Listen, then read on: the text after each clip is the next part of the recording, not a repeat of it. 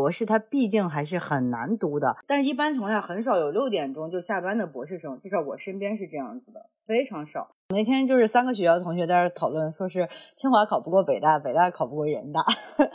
读博的这几年，其实我是深刻的经历了发现自己，然后接纳自己，然后了解自己，喜欢自己的这个过程的。所以我现在真的很喜欢我自己，觉得我很多事情都做得非常好，应该说绝大多数人的青椒。他会管理非常严格，早上可能六七点、七八点就到实验室，然后有时候干到晚上十一二点下不了班的这种情况，这个是非常正常的。你要说生物真的是天坑吗？我好像发现也也不是。两百人报名一个只要十个人的岗位，那么有一百九十个人他是注定要失败。对，你要学会合理的去消解别人的这种期待或者别人的这种神话。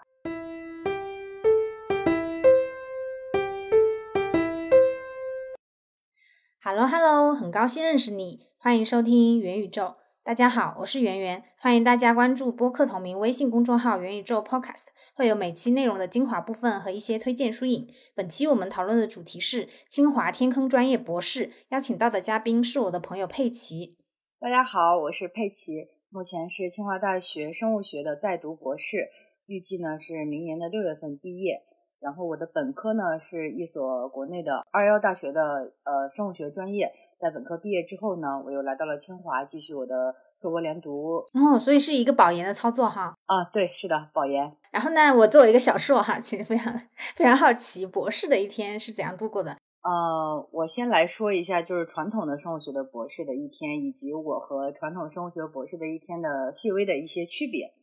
首先，传统的生物学博士的一天的话，大概就是。早上我们一般情况下是八九点起床，然后九十点到实验室，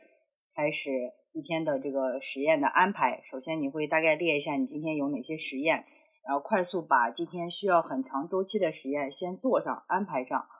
之后呢，呃，在实验的间隙去读读文献，然后去处理一些其他的数据的分析呀，然后呃其他领域的涉猎呀，然后到中午饭点可能去吃饭。但是如果你今天实验节奏特别忙的话，你可能需要涉及到你实验室的同学帮你带饭，甚至点外卖，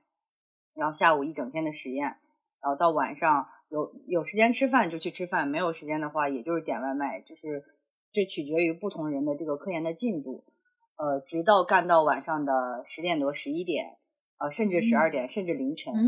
呃，然后结束一天回去睡觉。呃，第二天早上又是九十点十呃过来实验室，这是大概的学生物的博士，就是清华的同学是这样子的。呃，我的专业跟清华的其他同学还有一点略略微的区别。我的专业细分方向呢叫计算生物学，就相当于是我用计算机的手段去解决生物医药里面的一些呃科学问题，所以其实我更偏计算一些，我不太需要就是呃像我其他的同学。一样去厨房或者去各种各样的那种实验平台，穿个白色的大白大褂，这样我基本上的跟一个码农差不多。早上可能八点到实验室的工位开始码代码，然后我的生活非常规律。中午十二点吃饭，吃完饭午休，然后下午码代码，然后晚上吃晚饭，然后运动一下，呃，接着呃干到晚上十一二点，然后回来睡觉洗漱，嗯，最基本的一天。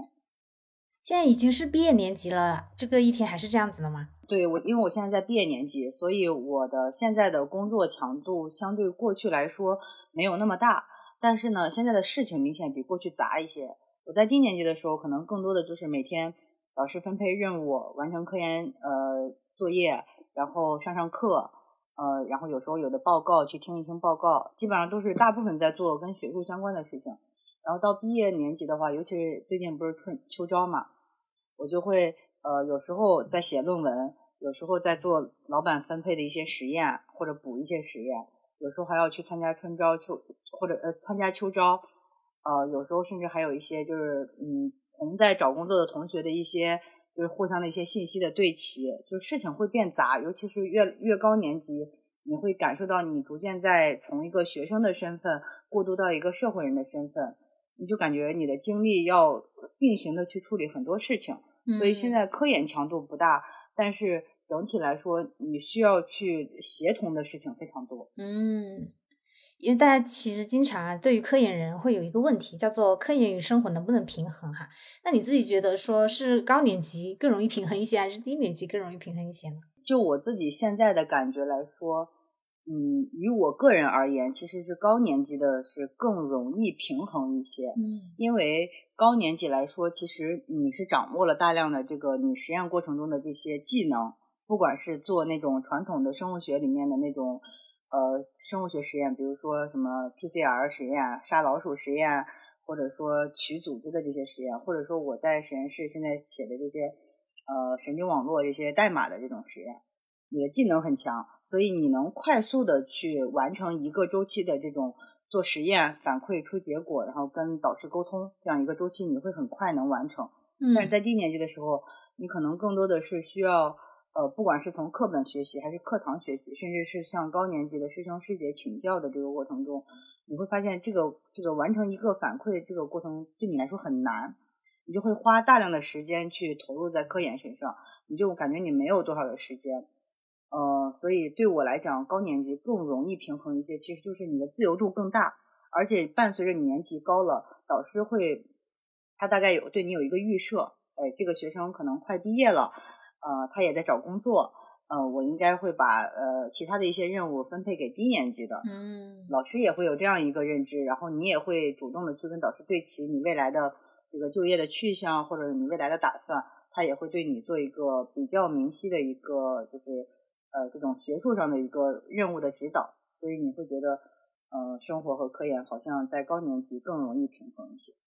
明白，你刚刚有提到说，其实之前低年级的时候还是会做一些，比如说小鼠实验，就是呃比较我们普通意义理解上的一个生物医药专业会做实验哈。但是你又说你现在经常在写写代码了，嗯，是这是不是意味着其实你的知识体系它是要比单纯就是这个纯生物医药的学生要更复杂一些？就是说你的课业压力是更重的？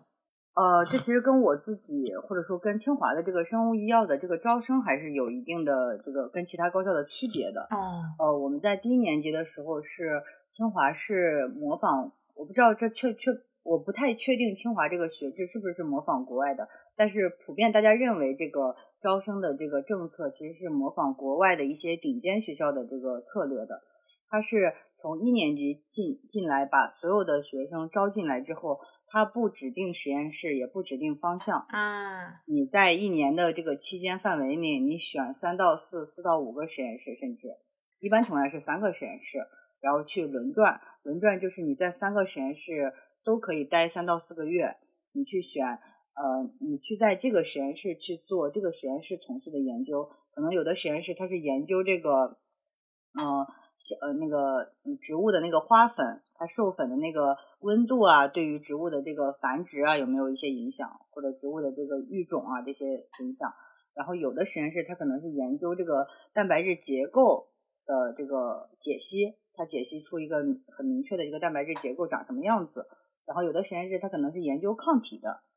然后有的实验室可能就像我现在做的一样，纯写代码，它不做任何的实验的。你在一年或者甚至比一年还长的时间里面，去跟导师双向选择。比如说，我特别想留在这个实验室，但是这个实验室非常的火爆，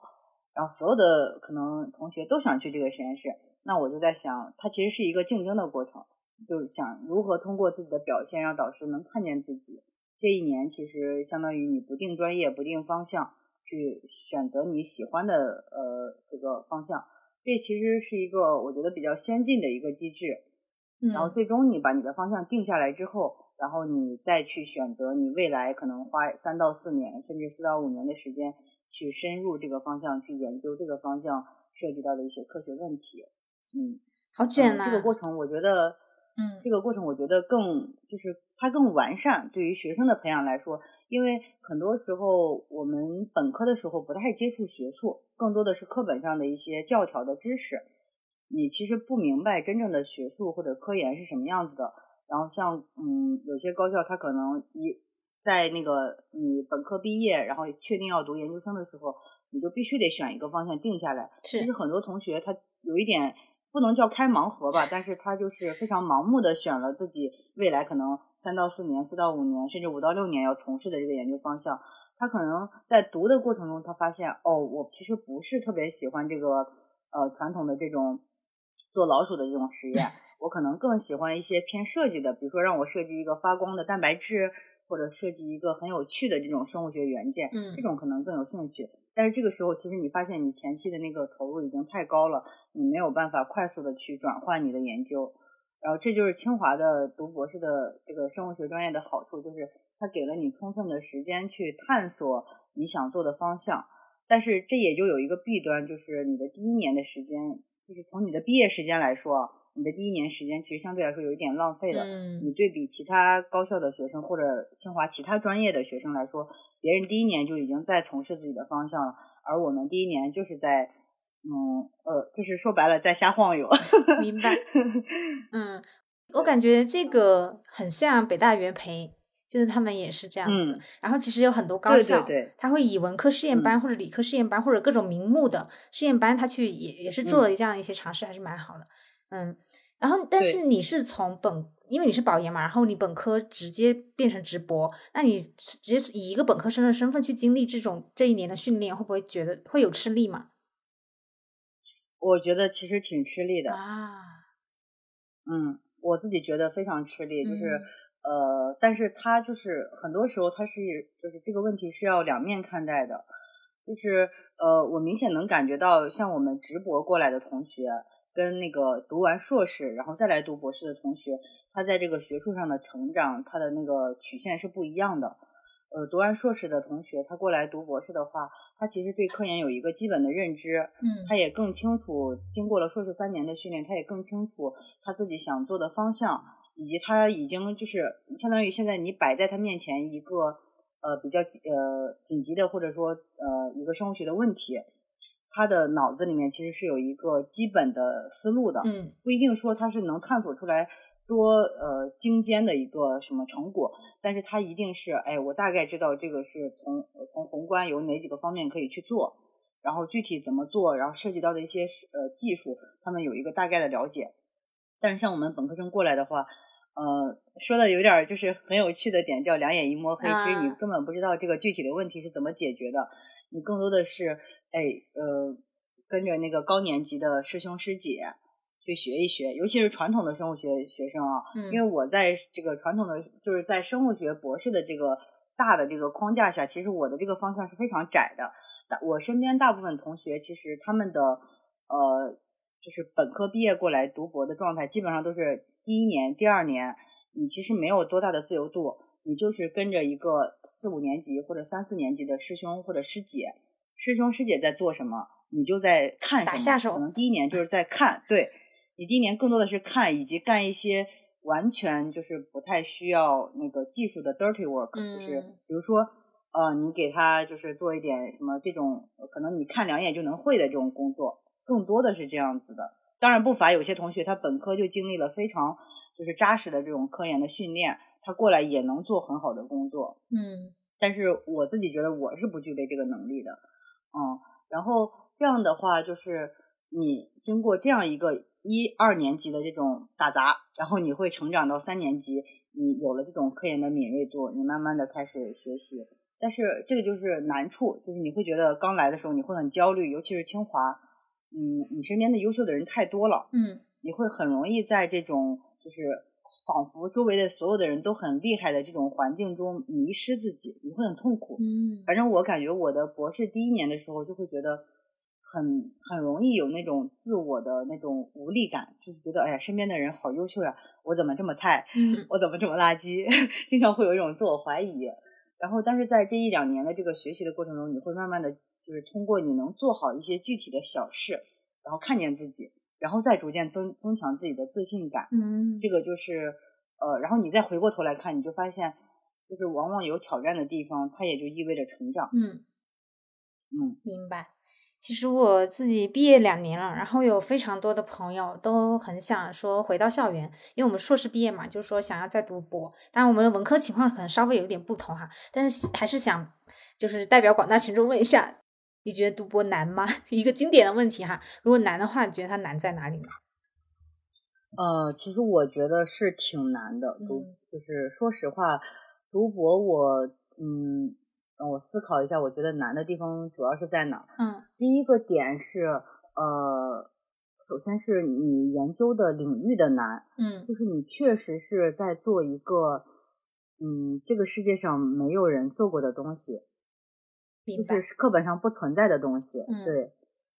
然后这个是第一个难，就是你这就意味着你没有可以借鉴的一个方向。就是我在过去的教育的里面，我们更多的学的都是已有的东西，嗯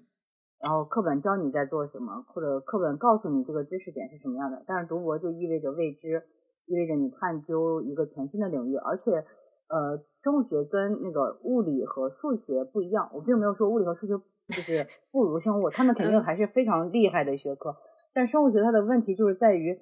它的这个叫什么，呃，它的这个就是 variation 太大了。嗯就是它它这个就是有可能你比如说我我们做生物学实验，我们经常要做三组重复，你可能就是你你往往在研究的过程中，你会发现你探索的是未知就算了，这就意味着一个难。第二点就是它的这个方差太大了，嗯你可能第一遍做这个实验结果是这样子的，但你第二遍发现。你稍微可能操作过程中，你都没有意识到的一些非常微小的这种变化，它让实验结果完全不一样。它就可嗯能就不太能验证你之前那个假设了。这个是第一点，就是科研课题上的难，它会，而且它的反馈周期非常长，嗯这个过程中你就会发现你很痛苦，尤其是人，他其实都是需要在这种细小或者说大的反馈中建立自信心的。嗯如果没有建立自信心，它就会就是它就导导致了第二个点的难，就是它会让你的心情非常糟糕。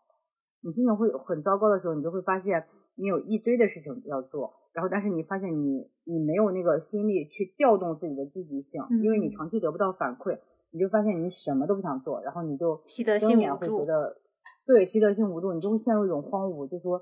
哎呦，我今天好像有一堆事情要做，但是我此刻就是躺在床上，我什么都不想干。嗯然后我就想玩焦虑的玩手机，但是你玩着玩着发现已经到中午了，嗯然后你就发现哦，一上午我什么也没有做，然后已经中午了，恶循环然后又开始陷入焦焦虑。对，就是很多人会陷入这样的一个焦虑过程中，然后就发现呃今天一天过去了，我什么也没有干，然后是有时候会陷入这样的就是这种焦虑循环，可能一两个星期过去了，甚至有时候有的人他调节更差的话，他一两个月就过去了。嗯他就会陷入一些心情特别不好，然后甚至达到抑郁。嗯然后有些人就可能会主动的去找学校的一些心理的中心啊，或者老师去疏解。对，这是第二个点的难。第三个点的难，我觉得有一些是呃朋辈压力的比较的难。嗯 就是你会在读博的过程中，你会发现你本科或者说高中或者说初中，大家其实都差不多，就是我们都上三年学，进入下一个阶段，然后上三年学，进入下一个阶段。但是读博的时候，你会发现，哎，一年级的时候你还在学技能的时候，有些同学他可能运气特别好，他已经跟着师兄师姐已经做了，已经有小有成就了。然后到二年级的时候，你会发现，我怎么还在学技能的时候，我的同学已经开始独当一面了，已经可以开始自己设计课题，自己想着怎么学技术，自己想着怎么出成果。然后到三年级的时候，你就会发现身边有一些同学，尤其是在清华这种顶级学府，有些人已经发 Nature 了，嗯，有些人已经发了甚至比 Nature 还高的什么呃大文章了。太焦虑了。你发现自己还是什么没有，嗯你那时候会非常非常的焦虑的，因为你就会觉得，哎，他好像跟我差不多，就是因为你你可能能看到的就是我们是一起进来的，我们进来的时候都是嗯大大差不差，都是你会这个我也会这个，或者你不会我也不会，但是现在怎么就是你你就已经发 Nature 了，我怎么什么还没有？我可能课题还没有着落，连三分之一都没做，嗯那个时候你会更焦虑、更难受，然后这个这就是一个点。还有最后一个点，我觉得是跟导师和实验室的相处，因为首先你跟导师的相处就是你要你要学会去就是去看你跟导师的这个关系。你要说你们的利益是完全一致的吧，那其实是一致的，因为你需要导师的帮助来完成你的博士课题，拿到博士学位论文。然后导师需要你的这个就是兢兢业业的投入，去在一个新的领域里面做出来一些成果，帮助他发论文，帮助他去拿到更多的基金，帮助他成就他的学术造诣，对吧？嗯这是这个地方，其实你们的方向或者说你们是同一条船上的，但是从另一个角度来说，老师当然希望你努力工作呀，但是学生他其实人有懒惰的天性，其实对对，就是人的这个惰性，他就会像他就会驱使你，有时候就会想偷个懒。比如说你下午其实你可以去干活的，但是你同学突然说，哎，我们要不要去出去吃个饭？或者哎，学校清华最近开了什么什么体育馆，我们要不要去玩一下？可能两三个小时。你这个时候你就会发现，你其实挺想去的。然后有时候你去了，你就会面临一个结果，就是你被导师发现了，你就会被骂。但是你不去呢，你兢兢业业的工作，你就会发现别人在朋友圈展示的那个快乐，你会很羡慕。嗯，对，这个就是其实你跟导师的这个相处，这是一个点。还有就是跟同实验室的同学的相处。呃，你要说，嗯。你们不存在一个就是所谓的这个利益关系吧？其实还是稍稍微微有一点点关系的，因为呃，一个实验室它的资源是有限的，然后它的这个课题方向也是有限的。导师他即使再厉害，他也不是说神人，脑子里有蹦不出来的这个点子，做不完的点子。嗯，他可能有一些点子，他在给那给你分配课题的时候，他就会呃，比如说，他就可能会给这个同学分配的课题三炮就是。那个同学比较运气好或者怎么样，他就给了这个同学一个很好出成果的课题。但导师可能也不一定说，就是我给你的时候我就知道这个好做。嗯，对。但是这个过程中，其实假设这个同学他做的时候真的比较顺，他给我的时候他真的就是不顺的时候，你就会发现你跟同实验室的同学的这个就是这个呃说的直白一点叫利益关系，也会牵扯到你在这个实验室待的这个舒适程度。如果你太过于计较这些东西，或者太过于不会调整你跟实验室同学的关系的话，人是环境的产物嘛。嗯。你在读博的过程中，你也会非常非常的痛苦的。明白。对。这其实就是我认为的读博的，就四个难的点吧。嗯。虽然我也经常在网上看到这种段子啊，就是说那个导师他会去实验室看，就是有没有那个像你说的偷懒的情况哈。所以这个就是说像上班一样，就是你。缺勤的不行吗？就我咱都没有那个做几休几的说法吗？我来描述一下我身边的同学的，就是节奏式的管理机制吧。嗯，对，它其实分就是分不同的阶段，导师也有他的不同的成长阶段嘛。比如说院士组大概是什么样子的，可能青椒组是什么样子的，还有一些就是老师比较佛系的组是什么样的，就是它大概分那么几类。我觉得第一类是呃明显的上下班制。我有的那个呃同学他在的组就是，比如说早上九点你必须去打卡，嗯，然后晚上呃呃六点你必须打卡，然后六点之后的你，比如说你可以不用打卡，或者说你打卡的时间越长，它会有一个呃排那个叫什么那种排名，排名救命啊，比如说对排名就打卡时间排名。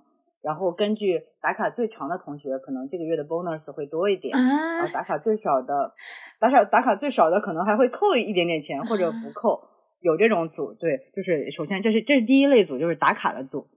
对。但是一般情况下很少有六点钟就下班的博士生，至少我身边是这样子，非常少。一般大家都会工作到个九十点。嗯，啊，这是第一类打卡的组。第二类就是。嗯，青椒的组就是青年教师，嗯，因为清华对于我身边的这些生医药吧，整个这算一个大类，生物学、医学、药学这一些的老师，他都是要过清华的这个考核的，叫 tenure track 机制。这些老师的压力其实是非常大的，他大概对你的要求就是五年之内，你必须要达到清华对于你的这个学术成果的要求，比如说你要发多少篇文章，呃，清华不要求数量，一般要求质量，嗯，你要发多少呃呃什么样级别的文章。然后你要拿到几个项基基金，然后你要给学校带来什么样的收益？对，然后在这个过程中，你想想，那老师他他非常忙，他不一般情况下老师不会亲自下手去做这些项目，他更多的是要他招的博士生或者博士后去完成他的这些想法，他会非常焦虑，所以一一部分的老师，应该说绝大多数人的青椒，他会管理非常严格，他有时候因为他们也是人嘛。他有时候会在极度的压力之下，他会把这个压力实现一个转接，他就会迫使他的学生去完成。这些课题组的学生其实是非常非常累的，基本上是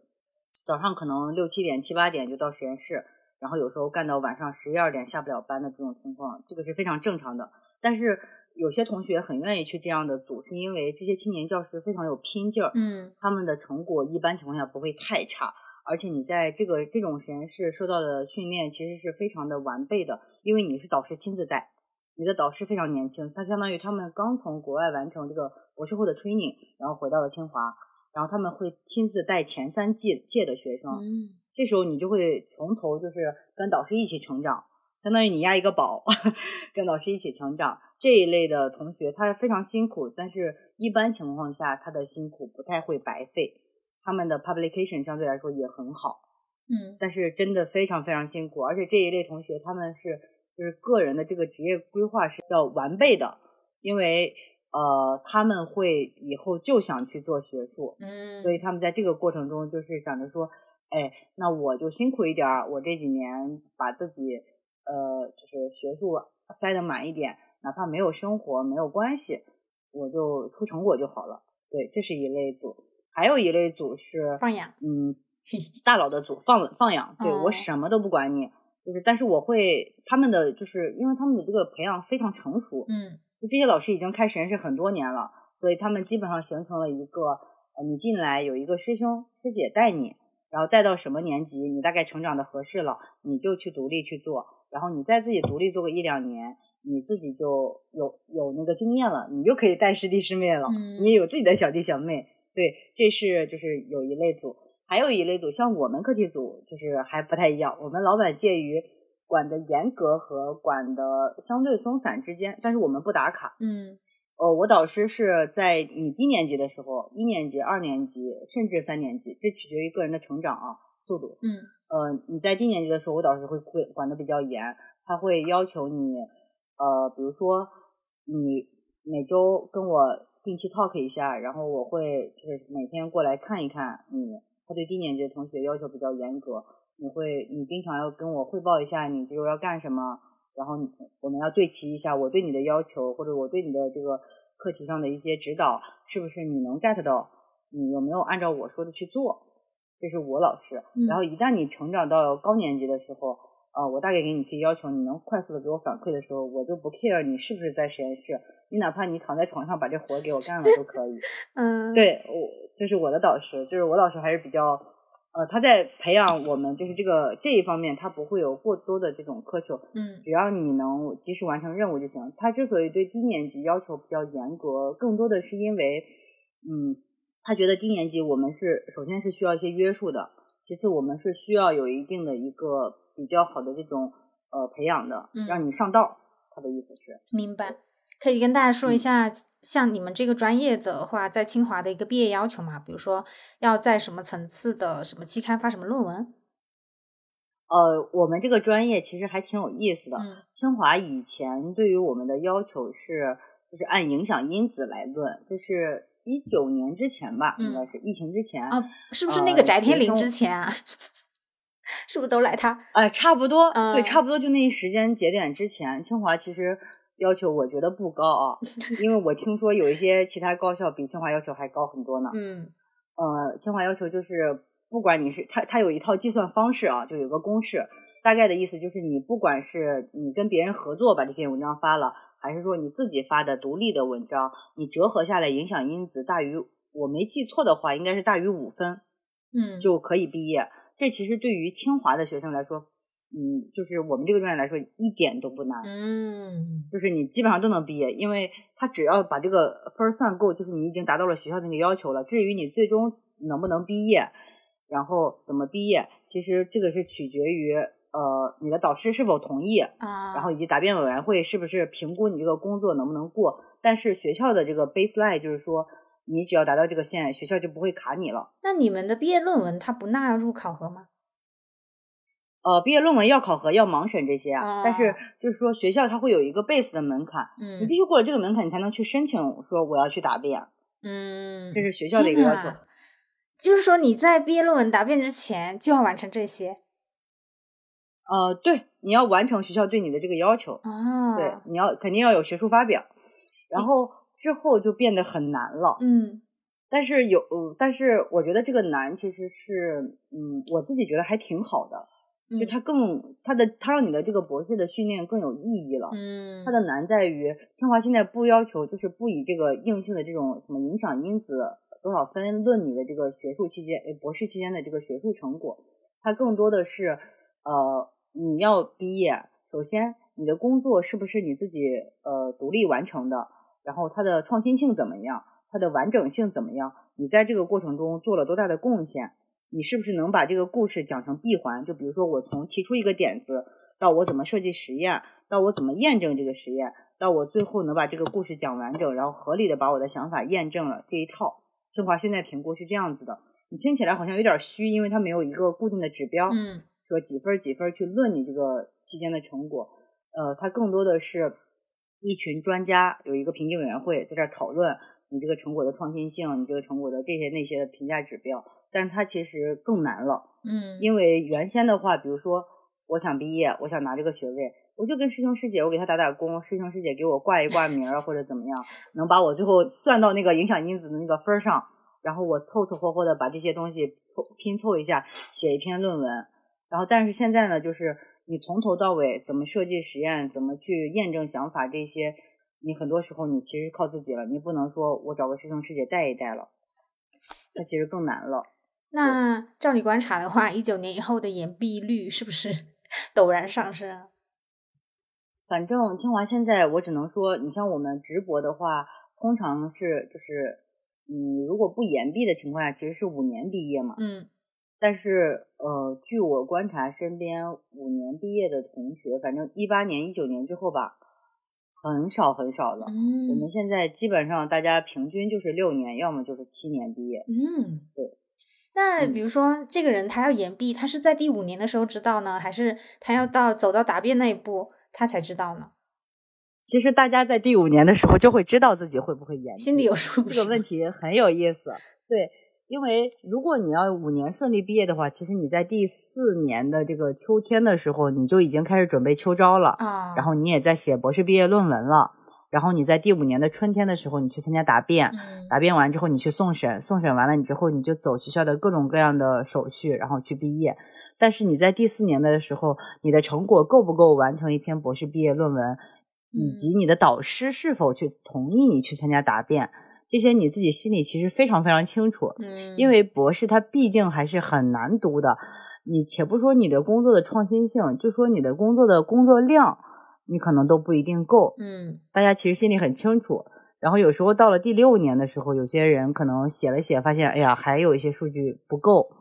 他都不一定去参加毕业答辩，对，然后他就七年，因为博士一年大概有四次可以去申请答辩的机会，哦，你可以就是上半年有两可能两次，下半年有两次，你可以在这个过程中选自己毕业的时间。我我可能比较关心一些务实的部分，嗯，我想我想问，那延毕的博士的话，学校还提供住宿吗？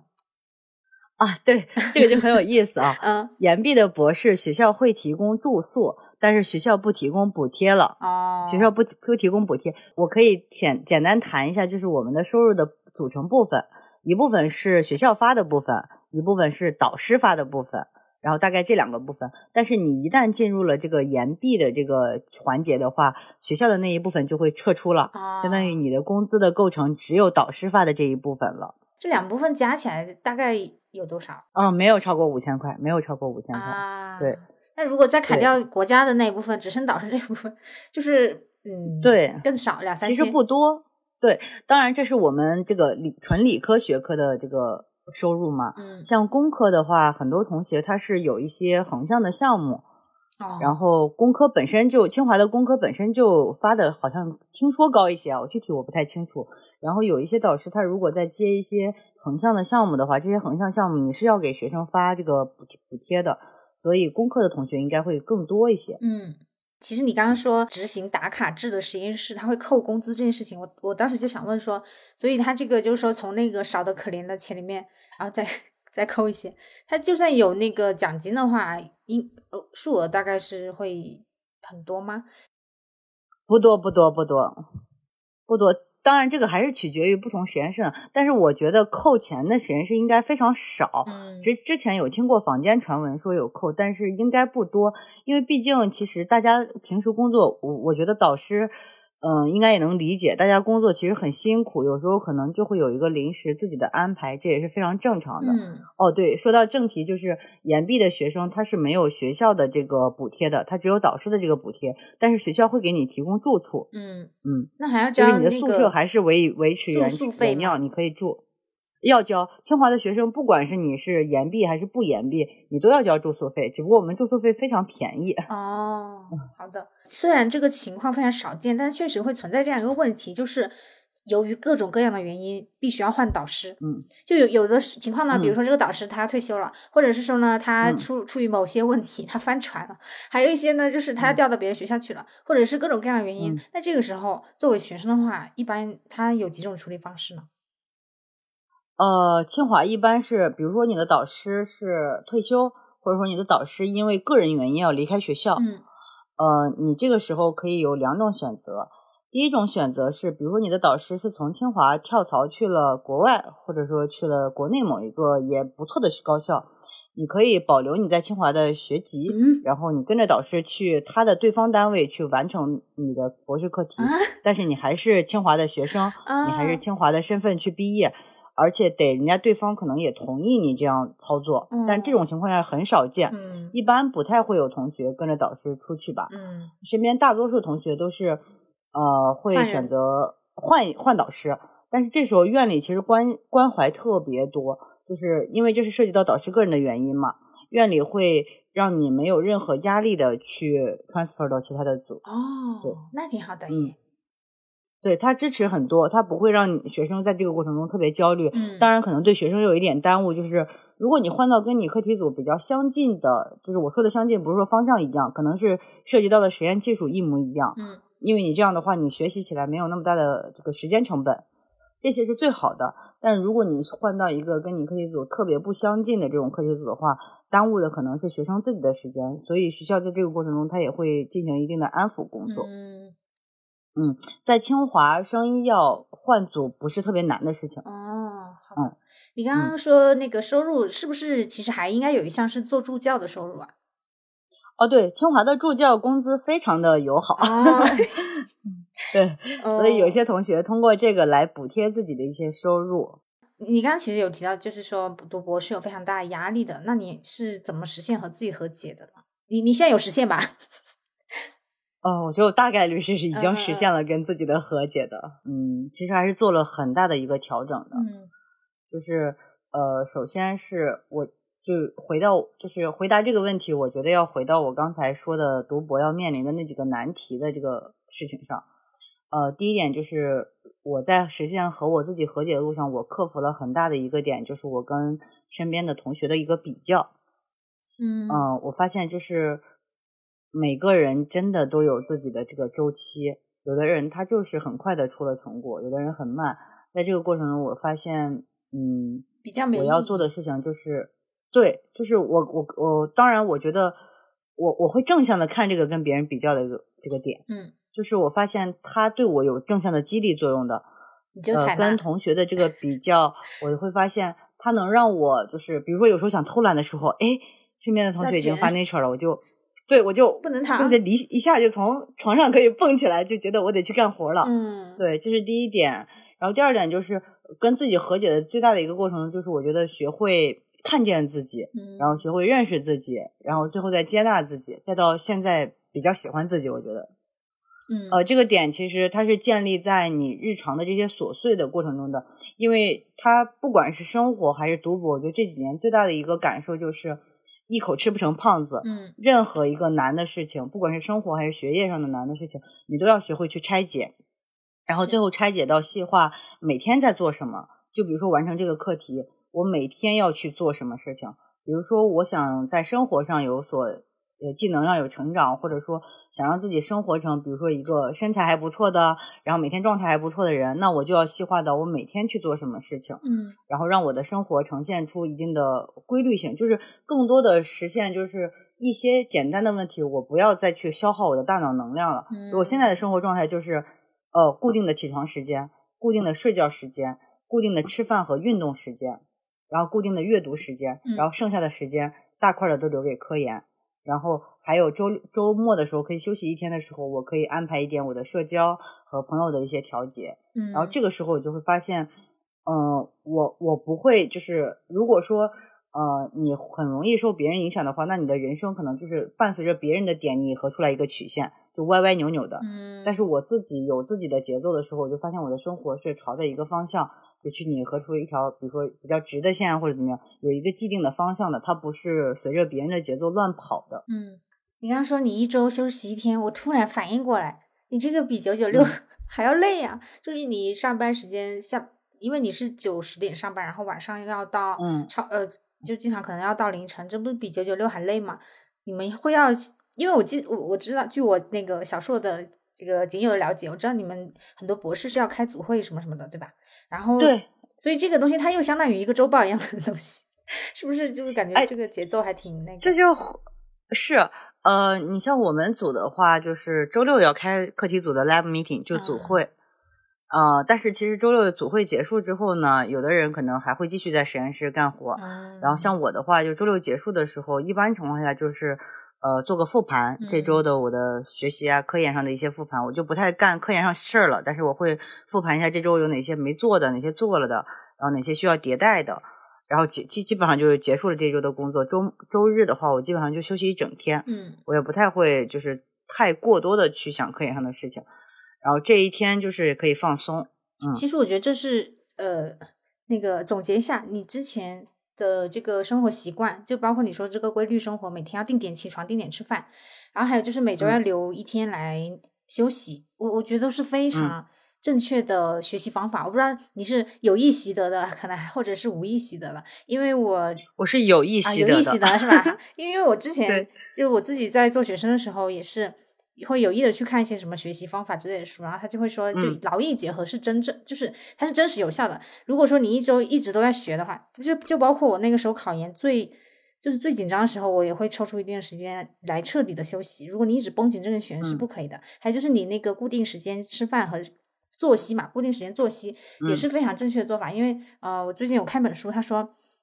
很多抑郁症的患者，他们有一个非常重要的原因，就是他们的作息不规律，就是起床时间和吃饭嗯时间都不规律。这个他一旦首先从这两点开始入手，他那个症状就会马上得到一个极大的缓解。好了，这一些题外话。嗯 好的，然后其实这一趴的话，嗯之前在听友群要征集大家的问题，然后问题有点多哈，一个一个来问一下。嗯嗯、一面他会嗯想问说，你读了博士之后，曾经的学术理想还存在吗？嗯，其实这个问题我觉得问的特别好，因为为啥呢？因为我刚好是你如果问低年级的博士，他可能还不一定能很好的解答这个问题，嗯。或者说我在低年级的时候，但是现在因为我刚好是在一个毕业的关口吧，我就会在想，我到底还有没有以前那种做学术的热情，或者说还想不想在学术的这条路上继续走？嗯。我觉得反观我过去几年的这个读博的经历的话，我在有一段时间是非常厌恶科研的，嗯就是那可能是我反馈最低的时候，嗯我就会想着说，我赶紧拿到这个学位。呃，我甚至我那时候会首先怀疑我到底能不能拿到这个学位，嗯其次就是呃，我想赶紧拿到这个学位之后，再也不做跟实验相关，就是跟科研相关的任何事情。我就想赶紧，就是不管是把自己的这个说的直白一点，把自己这个学历变现还是怎么地，嗯就快点找个工作，远离科研的这个天坑，或者说远离这个专业。但是到现在，其实我学术也没有做的特别优秀，像别人说发了什么顶刊，然后一堆 title 加深，就是一个普通的呃一个学校的博士生，然后在自己的小领域里面可能有一点点小的微小的建筑。嗯、但我此刻我想说，就是面对就业选择的时候，我其实还是挺想再继续在这条路上再做一点探索的。嗯就是如果说要回答这位网友的问题的话，说曾经的学术理想还在吗？其实还是在的，但是嗯，有时候会面对这种当下这种内卷的学术氛围，你会有一些自我怀疑，说，哎，我如果要继续走的话，我目前也没有很好的 publication，嗯然后我再往下走，会不会这个就是付出的这个时间更多，反而收益也没有那么的好，会有这样的纠结。但是这个问题我跟我导师也讨论过，我导师说，如果你的想法比较坚定的话，嗯，或者说如果你真的还是对学术有一些理想和热忱的话，你就不要怀疑自己，你就一直在这条路上往前走。嗯你最后发现，其实你还是能做学术的，只不过区别是，有的人可能在 top two 做学术，有的人可能在一般的九八五做学术，有的人可能在二幺幺做学术，但是其实你们做的事情是一样的，只不过平台好的地方，它能出更好的成果。嗯但是它也意味着它更辛苦。平台一般的地方，它就出一般的成果。但是这个世界永远都是这样子的，不可能所有人都在很好的地方做学术，也不可能所有人在最差的地方做学术。嗯，那你自己观察到身边同学的情况，你觉得大家有学还有学术？你觉得身边人有学术理想，就是到现在还有学术理想的比例还高吗？嗯，我觉得整体而言不是特别高，对，但是也不能说很低。因为其实我观察了一下，身这就要结合身边的同学的这个就业选择来说这件事情嘛。因为我觉得大部分的生医要毕业的同学，其实还是从事了相关科研相关的工作吧。有些人可能是出国做博士后，就是走传统的那一条海归然后教职之路；有些人是留在国内做博士后，还是在坚持自己的学术理想；然后有些人是去了公司。嗯，可能外界定义公司可能不是在坚持学术理想，但是其实这些去公司的同学，他们都做的是研发科学家呀，或者说研究员的这种职位，嗯，还是在做学术，只不过他的这个学术更偏落地，更偏产业，更偏盈利，还不是。而不是高校的那一套，可能是我更偏学术论文的发表。嗯，如果说这三个维度都认为是在做学术的话，我觉得那做学术的人还是非常非常多的。嗯，因为除了三维度，也没有别的维度了吧？然后还有极少部分的人就会选择，比如说这种呃，这种各个地方面对清北高校的选调，然后面对清北高校的人才引进，对，跟专业大体上基本上是不相关了。然后还有一点点的人可能会选择搞转行做金融，因为过去三年其实生物医药的这种初创公司非常多，可能投资人他在这个过程中他发现他们需要一些生物医药背景的人来去解读这里面的技术壁壁垒，嗯，然后去做一些投资方面的工作，有一些转行到这个的，嗯，但是大部分的人就是从事的工作基本上都是我前面描述的那三类。好。Birdy 他会想问说，是什么契机或者原因让你当初选择了这个专业呢？然后你有过后悔吗？还有就是你是否赞同生物是天坑的这个观点呢？然后你觉得它之所以被人们诟病为坑，有怎样的原因呢？呃，我先一个一个来回答这个问题。首先，第一个是是什么契机让我选择了生物专业？呃，我有后悔这个选择吗？就是先说原因。我选择生物专业的原因，其实是因为就是说的难听点叫瞎选的。我先说一下，就是我就是一个普通的这种小镇做题家，然后来自于一个小地方，然后通过高考，然后考到了一个嗯一个地级市的呃一个省会城市的一个二幺幺高校。然后当时能选的专业也不多，因为我发现我不是特别喜欢物理，然后我就想了一下，我是个理科生嘛，然后我又是一个普通家庭的小孩儿。你又没有那种很远见的那种见识，说，呃，你要就是将来要走什么行业，家里有一个明晰的规划那种。我没有，我父母就是觉得，哎，老师挺好的，医生挺好的，这个挺好就业的。但是我当时就是觉得，读了那么多年书，好像很讨厌老师这个职业。明白。那会儿很小嘛，高三毕业的学生根本不懂。嗯，然后，嗯，做医生呢，好像又没有那么强烈的那个意愿。然后理科生他懂得这个就是很少嘛，你就想物理、化学、数学，然后数学吧好像也不是那么讨厌，然后化学嗯好像考虑到有点伤身体那些化工原料，比生物还更伤身体，那这这都是那个时候的认知。嗯嗯。然后物理不想学，就数学、生物、化学里面，我就当时排序就是啊先填生物吧，生物好像高中看起来就是背一背啊，学一学就比较简单。就是这种逻辑，嗯，然后很简单，我就选了，然后也不懂，然后选完之后填完之后，我就打电话问了一下，呃，懂的一个亲戚朋友，他就说，哦，这个工作很高级，这个专业，这个专业特别高级，将来会进一些研究所，然后从事科研。那时候还沉浸在那种宏大的叙事里，觉得将来要做科学家，就高三的学生，啥也不懂，我觉得哦，挺好的，这个能实现小时候的梦想，做科学家，哎，就他了，然后就。把这个专业给填了，填完之后说有后悔过这个专业的选择吗？呃，我觉得从始至终其实我没有后悔过，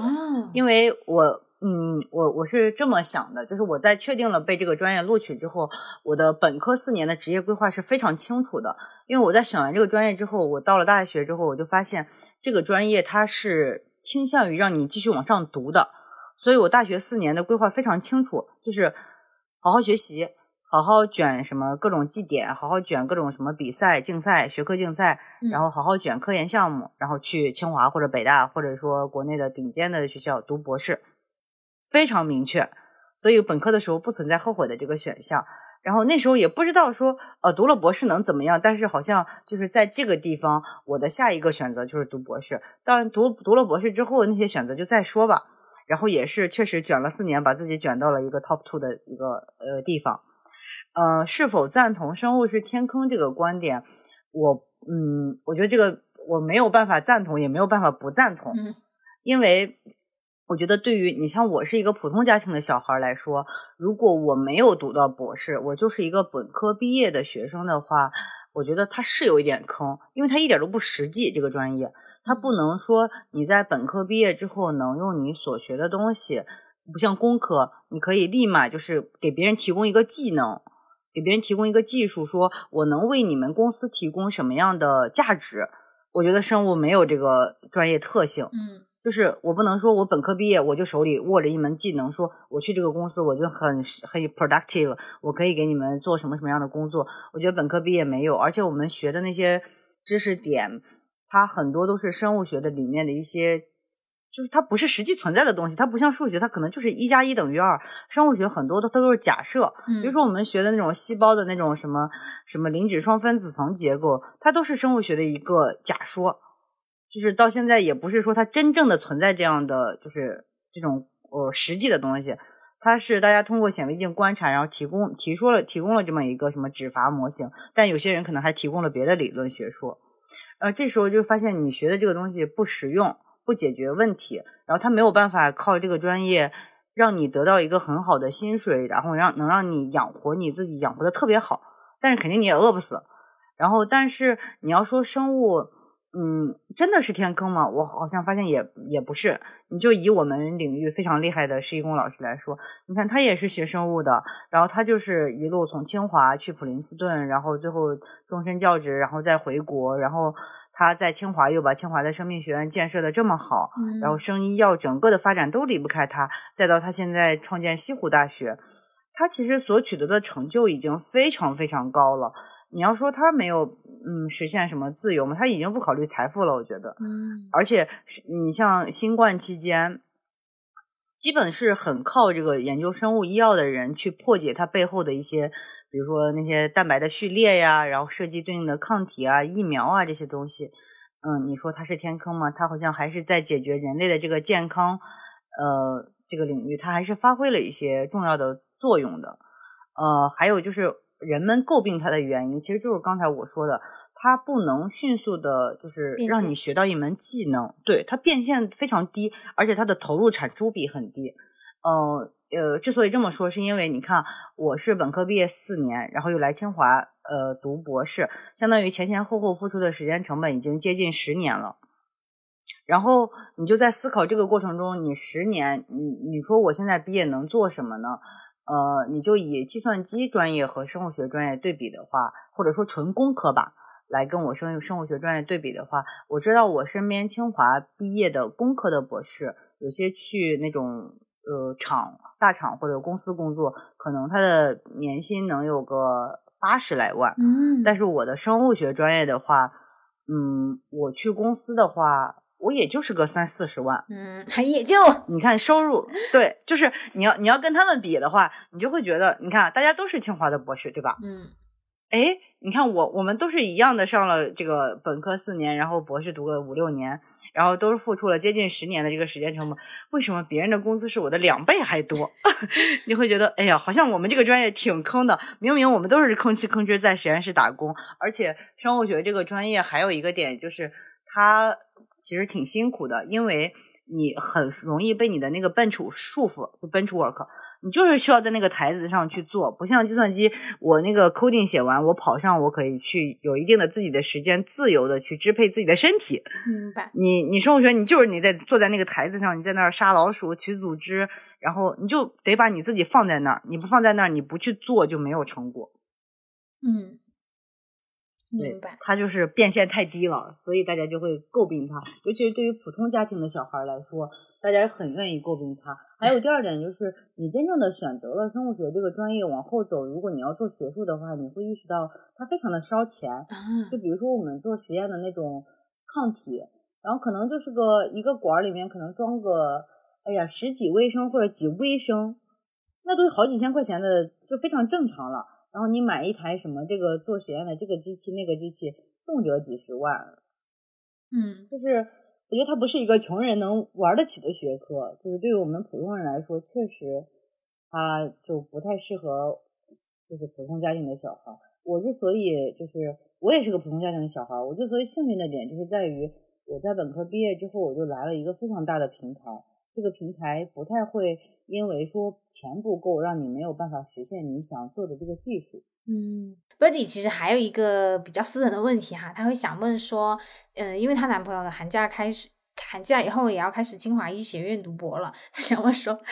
他想问说，作为女朋友的话，应该要怎么在精神层次上给他支持哈？这个其实主要是想问你，你觉得你自己科研失败的时候，最想要得到什么样的支持呢？首先，我觉得就是第一点，就是无条件的包容他，就是给他理解。可能不一定真正的能理解，因为博士他确实就是很多人他是需要亲身经历了他才知道他很难。嗯，第一点就是无条件的包容，第二点就是如果有时间的话，那可以就是多来北京陪陪他，或者说你们在一起的话就一起陪着他。第三点的话就是，呃，一定要告诉他多去和导师对齐沟通，以及多去和实验室的师兄师姐去请教。一定要相信身边的人一定会能带给你一些信息，然后让你解决暂时的困难。明白。其实刚刚你有说你是想要继续走学术，但是现在又是在秋招哈，那其实也是有在看秋招工作吗？还是说是在呃比较专心的去做青椒呢？嗯，其实我都在看。首先我是看了一些高校的这个对于博士的招聘啊，比如说让去做师资博士后的这种。因为现在国内的博士毕业，如果你没有特别顶刊的话，他不会直接给你就是稳定的编制或者说副教授，他都是让你去做师资博士后，然后给你一个三加二或者三加三，就是时间限度啊，然后的考核，让你在这个呃时间限度内拿到几个本子，然后发表几篇文章，这是第一类方向。然后很多的这个师资博后的呃好处就是。呃，你只要达到他的要求，你就可以在这个地方拿到就是稳定的编制，然后再慢慢通过你的学术发表，然后升到副教授，然后升到教授，一步一步稳定。对，这是第一个职业选择。第二个职业选择就是去公司，去公司提供你的专业技能的价值，比如说他需要你这个方向的人去完成公司的某一个管线上的任务。然后你去，刚好你的技能也跟人家的匹配，并不一定说你是一个多牛逼的人，或者说你是一个学术发表多强的人，但是你一定。就是能给公司提供他需要的这个点，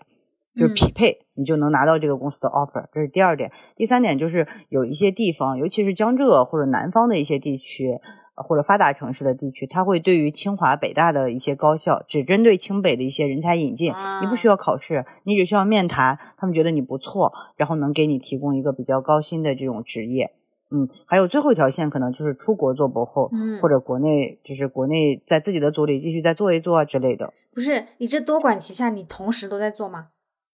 哦，没有没有没有，我没我我没有这么就是那个啥，嗯，我其实更多的是，首先是先做好自己手里的这些科研的工作，比如说写写论文，然后呃把自己的这个现在的工作总结都做完。然后招聘的话，我其实是，嗯，首先肯定是得有一个保底的嘛，就面了，呃，有一些公司可能有一两个保底的这种 offer，想着说要是工作不太行的话，那就去这个保底的。然后第二点就是，主要还是想看一看有没有合适的机会去做做博后，嗯，所以就看了一些老师，然后不管是国内还是国外的，国外的话可能就比较依依赖于我的导师的推荐，毕竟我在国外也不认识人，国内的话就。呃，一来是利用好清华的这个身份，然后去申请；第二点就是，呃，你还是需要结合一下你的导师，看看是不是能通过某一些人去也给你推荐推荐。嗯，所以说博士毕业本身不能够直接成为讲师吗？以前其实是可以的，现在其实比较少，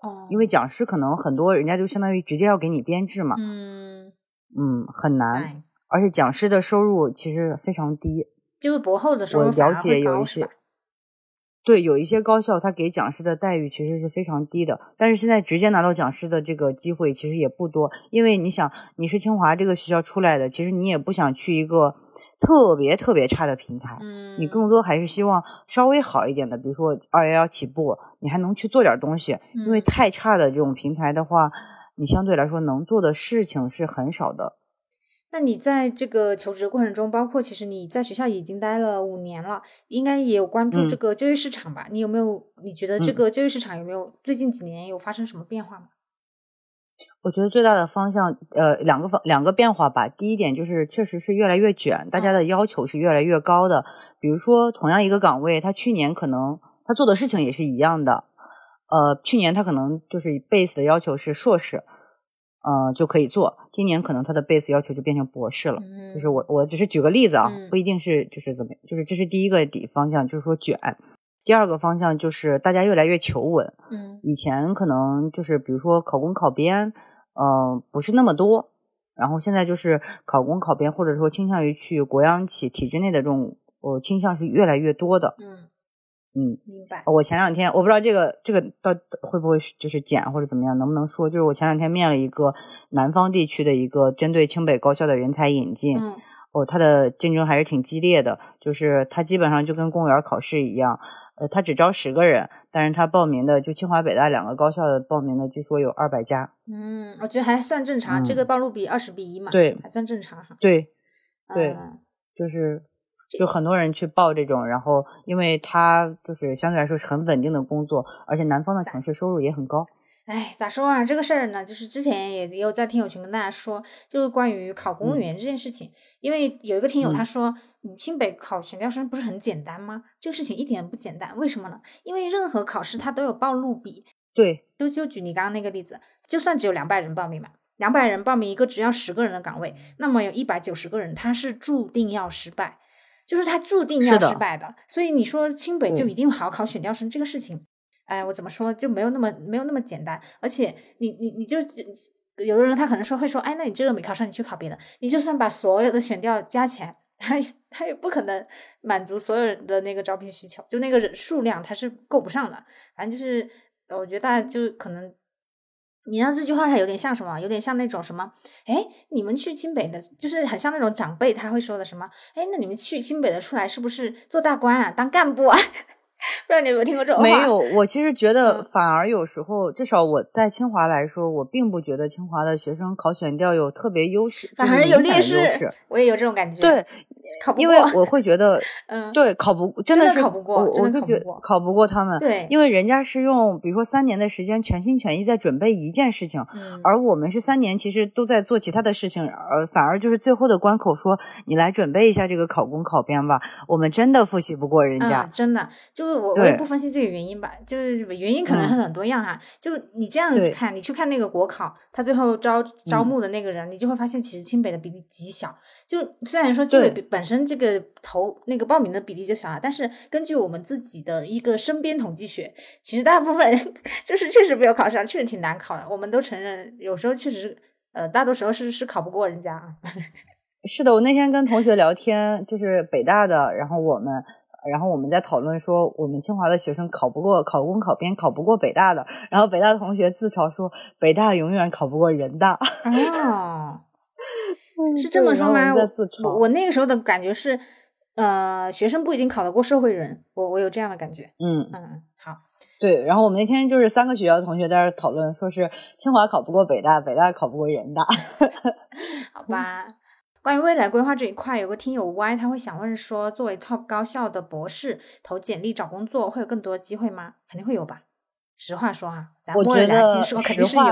对，嗯，就是回答这个网友的问题的话，我觉得确实，我不得不承认是，有的。作为 top two 高校的博士的话，你的找工作的机会就是会更多，或者嗯说作为 top two 学校的学生，嗯因为你会如果有清听友关注过清华和北大的就业的公众号的话，你就会发现。太多的单位，太多的这个组织部，然后太多的这个公司都会来清华开那个宣讲会，甚至是双选会，是有的直接下场就是当场下 offer 的都有。是，就是你的机会会比别人多，而且你作为清北的学生的话，你去投简历，如果这个不是说专业特别限制的死的情况下，别人不会把你的简历筛出去的。你一定会拿到一个面试的机会，但是至于能不能走到最后，这可能取决于个人。嗯，但是他不会从第一关把你扔出去。嗯，我之前有在一个校友群看到有个校友他说。呃，就是当时大家在讨论一件事情，然后言辞有一些激烈哈，然后他就说，其实很呃，他就说，其实很多同学根本就没有意识到自己也是特权者，因为我们是清北，所以我们在呃找工作的时候有特权，然后然后就有很多同学出来反驳他，怎么会意识不到呢？当然意识到了自己的特权，自己心里当然是门清啊。但是就你刚刚说的，就说的很对，呃，又是身边统计学加上个人的感受哈，就是学历它在就业市场上真的很大程度上它就是一个过简历关，它只是一个敲门砖，然后但是你。真正进去以后，就你进到那个面试场以后，其实学历真的没有那么重要。当然这么说也有一点那个居高临下，有点和不食肉糜的意思哈。因为很多人他连简历关过不了。但是我还是就是想跟大家说一下，就这个学历它没有那么神话，真的没有那么神话。我自己之前跟长二代聊以后，我觉得这个呃这个认知还是比较明确的，就是它没有大家想的那么的重要。而且像你说，虽然我们可以获得更多的机会，但是你同时也是在和同样和你一样获得机会的这些，这一同一层次的朋友们在竞争，就是你那个内卷的程度也是很难以想象的一个呃压力。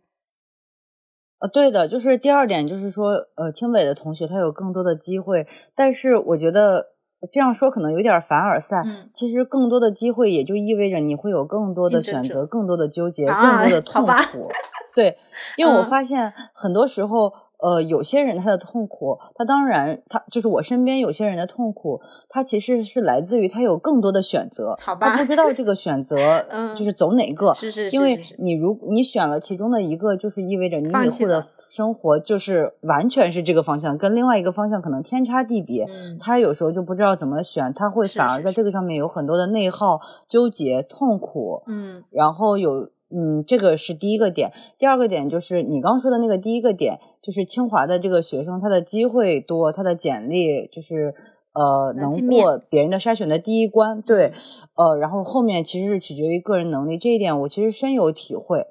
就是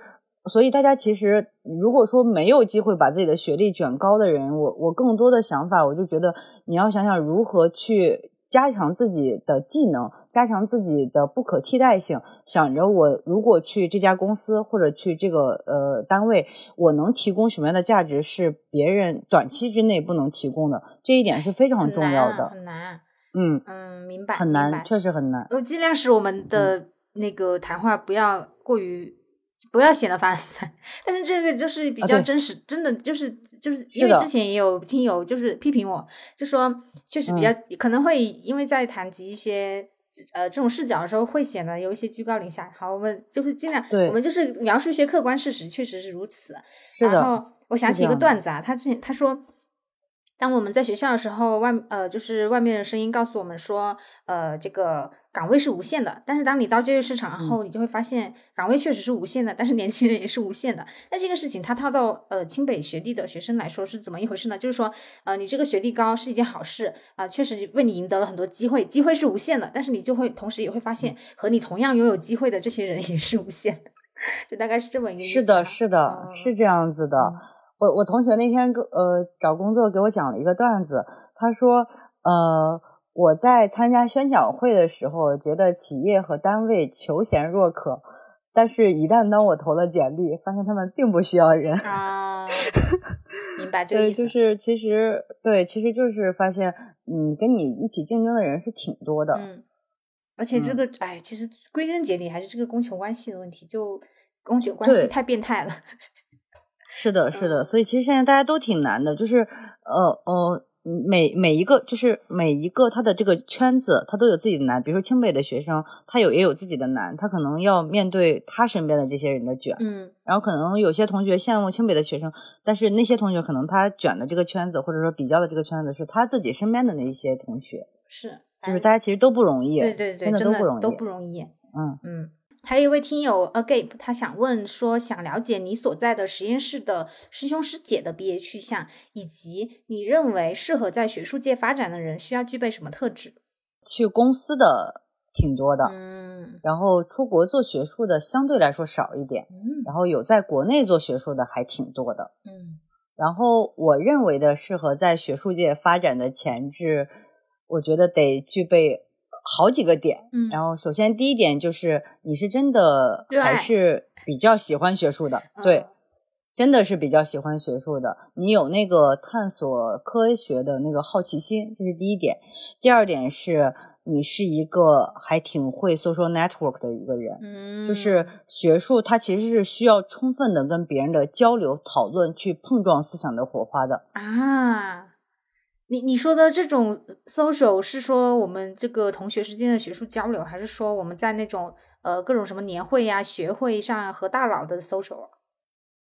哦，我觉得这两点都有，我我打算分开讲一下。啊就是 social network，我理解的第一点就是你首先很要会把你自己的学术成果去讲出去，或者 present 出去，嗯不然你其实做的再好，没有人知道，那你怎么那你怎么去发展你的科科研呢？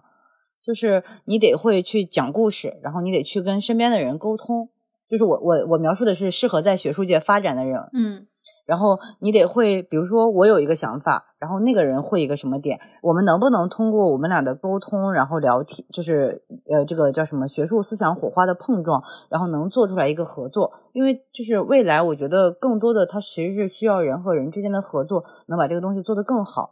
就是从你自己的学术的这个角度来讲，你需要会 present 你自己，嗯，然后第二点就是，呃，刚才讲的就是那种学术年会上的，你其实是需要去向，比如说更厉害的那个大佬去讲你自己做的东西，或者说结识他们，因为可能他们具有一些更前瞻性的资源，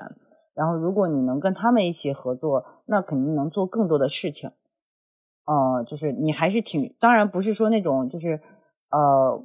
有一些那种所谓的那种纯吃喝玩乐的那种搜索啊，嗯就是说，在学术结合你的专业来说，你更多的需要去展示自己，去会跟人沟通你的工作，然后还有就是去认识更多的就是学术资源。嗯，我又想到一个例子啊，就是所以你的意思是说，那种比较内向的人，嗯比较内向的人其实不太适合做，会会会吗？因为维神他那他怎么办呢？呃，像我觉得就是它是一个特例，它可以单独哦讨论一下。对，哦它就是属于就是纯技，就是哦，纯靠技术驱动的人。是否也有是可能是学科的问题哈？对对对，跟学科还有关系，就哦跟生物还不太一样。我我理解的可能都是从生物学的角度来出发的一个学术。对，明白。数学还不一样。第三点，我觉得还有一个点就是，呃，你要成为一个合格的管理者，哦就是因为你要做学术的话，你肯定是要带团队的，你不可能靠你自己。你带团队的话，你有学生，然后你一定要成为一个就是很会管理学生的人，然后要让每一个学生去发挥他的特质，因为实验室就像我刚才说的，你和学生之间的关系，学生和学生之间的关系，这都是非常复杂的人际关系的要处理的东西。嗯你要想着怎么样去管理这些学生，让这些人的劲儿往一处使，然后把这个实验室的这个资源合理配置最大化，然后这样你肯定以后发展的也不差。天呐，我感觉这是一个全能型的人才，这这样的人才，他就算不读博，他干啥都会干得好的。是的，所以我觉得在顶级高校，像清北或者说国内的顶级的九八五做学术做的比较好的那些人，他们真的就是全全才，嗯对你还得很会写本子、写写东西，对吧？嗯，你得去申钱嘛，因为你生物学这个学科非常花钱，你没有钱的话，你是没有办法养活一屋子人，也没有办法让这一屋子人给你做出就是比较好的成果。嗯，还有一位朋听友 JL，他会想问你本专业出国读博的人群画像。嗯、其实本专业直接出国读博的人的话，他就是在本科期间就有一个非常明确的目标，就是我要出去。哦所以，嗯，对，然后他本科就会顺着别人出国对于你的考核的那些要求，比如说你的英语成绩，比如说你的学术的 training，然后有没有发表，嗯然后嗯、呃大概会做一个积累。但是本专业能出国读博的人的话，大概是两类人。第一类是家庭极其富有的人，因为生物学它就是一个还挺花钱的人。第二个就是你是顶级高校的人，比如说国内就是清北、复交浙呀这些比较知名，你在国外申到就是好的学校的全奖，其实是不太容易的。这样的话，你你的学校只在国外知名嘛。他们出去其实呃，国外肯定没有国内就是就是就就是我不能叫内卷吧，嗯，这么严重，就是国外的那个工作氛围比国内会好一些。明白。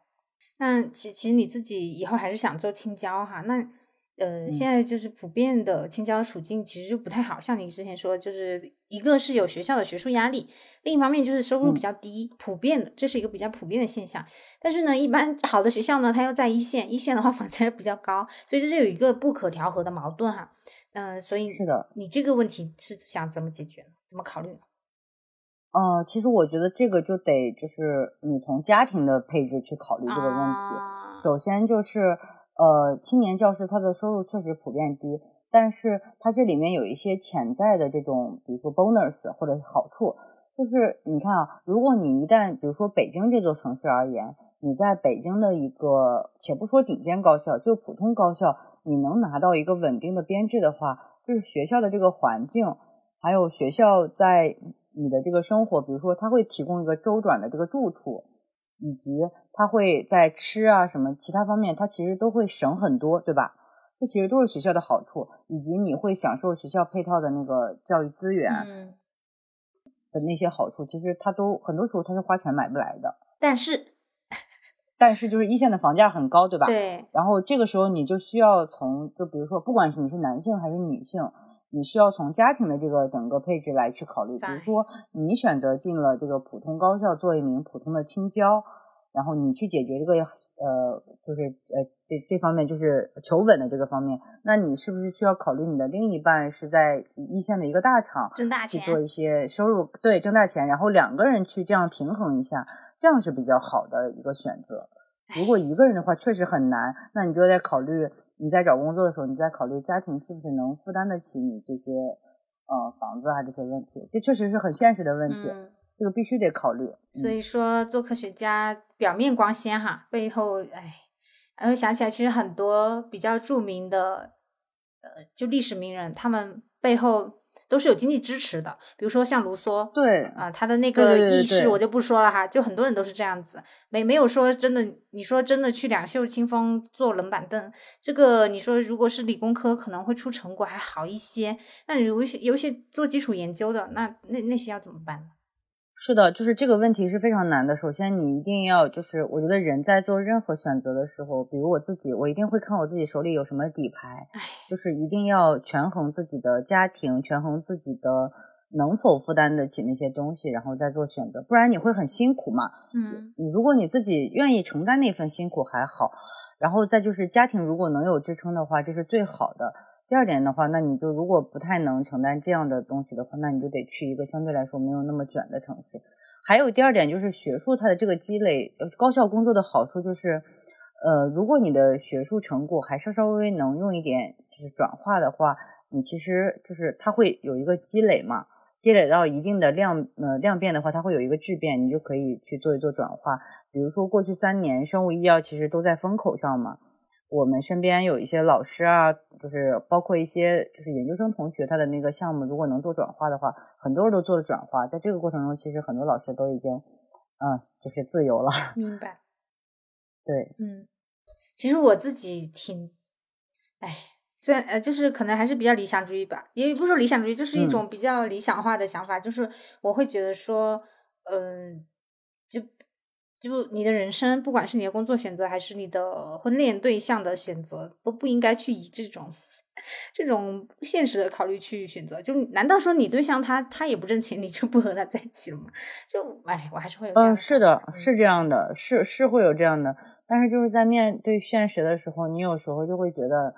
你很痛苦的点就是你没有办法去去，就是你没有办法去在这个过程中做出一个你认为特别好的选择，因为有时候就会这就会牺牲你的幸福的生活的程度，哎，嗯就很难，这个真的很难。嗯，好嗯，就是可能以后这多年后听再来听这段节目，觉得自己当时真幼稚。嗯，就是其实还是这个读博收入的问题，还是一些比较现实的问题哈。就是你在读的过程中，就你现在在读嘛，然后你肯定有同嗯学他是已经就业了啊、很多嗯同学他们现在收入应该是还挺高的，但是你看咱们现在这个嗯月薪都是不到五千哈，这样的时候你会有嗯感受到一些落差或者焦虑嘛？然后这种时候你要去怎么去处理呢？还有，嗯，对，先这个吧。呃，我就是扪心自问，我回答这位同学的答案，其实我没有，我没有感到焦虑或者落差，真的没有，真的没有，对，真的很强哎，真的没有。对我仔细刚才思考了一下这个问题，嗯，就是我在发现我有我有一些让我满足的，可能就是，呃，也还是有一种那种就是就是通俗意义上的比较吧。我发现我有一些点是他们没有的，这些点是让我非常满意的，而且我不我我觉得这个点可能就是读博士或者说在清华这样的学府才能带给自己的成长，嗯，这些不是轻轻轻易能换来的，所以我会觉得。我特别喜欢我自己，我就会有一个自我满足感在这儿。对，我觉得这很好哎，就是你的内核很坚定。对，我内核非常坚定。我可以就是简单分析一下，嗯，就这个点，其实我现在呃，先说客观事实，我身边有不少同学，其实读博的不多啊，嗯，毕竟读硕士的比较多。硕士，你想，大家也应该已经二一年毕业的话，应该也工作了两三年了。有些可能对，有些可能两年硕士他工作三年了。有些同学收入确实非常高，对。然后基本上都是过了，呃，老婆孩子热炕头，或 者已经有房有车，就这种都有。对，嗯，有些真的是已经过得非常好了。但是我会发现。我在读博这几年，首先是我个人这个心态上的成长，它一定是读博这个过程中带给你的。就是你在面对长期没有反馈的时候，你是如何调整自己的？嗯，比如说我刚才讲到的，我的这种规律的时间安排，我其实都是有意去培养的规律的作息安排，以及我如何在读博的这几年，其实我是深刻的经历了发现自己，然后接纳自己。然后了解自己、喜欢自己的这个过程的，我发现这个过程其实对我来讲是非常宝贵的。所以我现在真的很喜欢我自己，觉得我很多事情都做得非常好。就我会在在一件一件我做成的小事，不管是我今天在人际关系上处理的好，还是我今天在跟导师去沟通对接我未来的规划，还是说我跟身边的这个课题组的同学的这个沟通，以及我把科研上的某一个小问题解决了，我会觉得我对我自己非常满意。这是第一个点，第二个点是，我觉得来北京这几年，尤其是清华，清华外外号叫五道口体校，嗯，就是我们非常非常的注重体育锻炼。我在这几年的过程中，我是养成了一个规律的锻炼的一个习惯的，就是每天我的锻炼跟我的吃饭睡觉是一样重要的，就是它是一个优先级。明白。这一点，我觉得真的是因为。人去主动去做自己不擅长的事情是非常难的。你首先其实真的是需要一个大环境对你的影响的。嗯。然后清华的这个大环境充分的影响到了我对于自己未来就是的想过的生活的一个清晰的一个规划，就是我我想要自由，我想要一个健康的身体，我我习得了长期主义，喜欢用长期主义的视角去呃规划我自己，规划我未来的生活，以及想要去成为一个去。呃，探索更广世界的人，而不是把自己狭隘的放到一个地方上一个班去选择一种生活，呃，这都是我特别特别满意的地方。我会就是在这个过程中，我看到了我这几年非常大的成长，这可能是我自己特别满意的地方。我觉得，哎，这就是我的终身的财富。我学会了如何去。呃，面对这一些比较，面对这些就是金钱世俗意义上的这种落差，我现在就觉得，哎，我每天都很开心呀。我的同学们，呃，我也能就是能做到一个真心的希望他们好，而不是说，哎，他们已经走到了人生的，比如说哪一个哪个阶段了，我现在没有什么都没有，我还就是空有一个这种博士的帽子，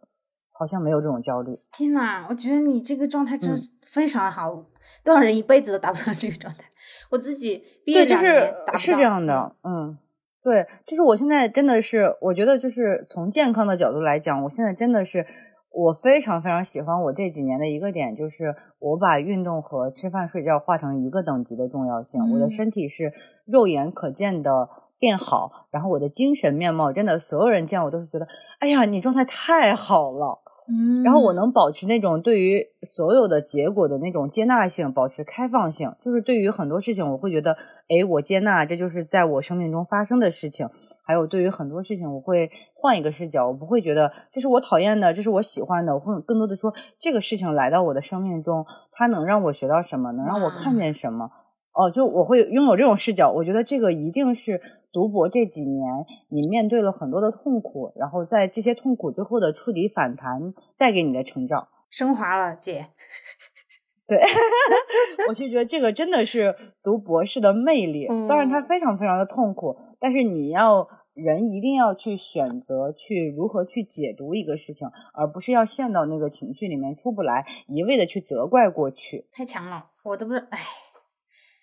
我感觉我身边很少这种人，这种人真的就是就是大家很少有人能够达到这个状态，大部分人还是比较焦虑的。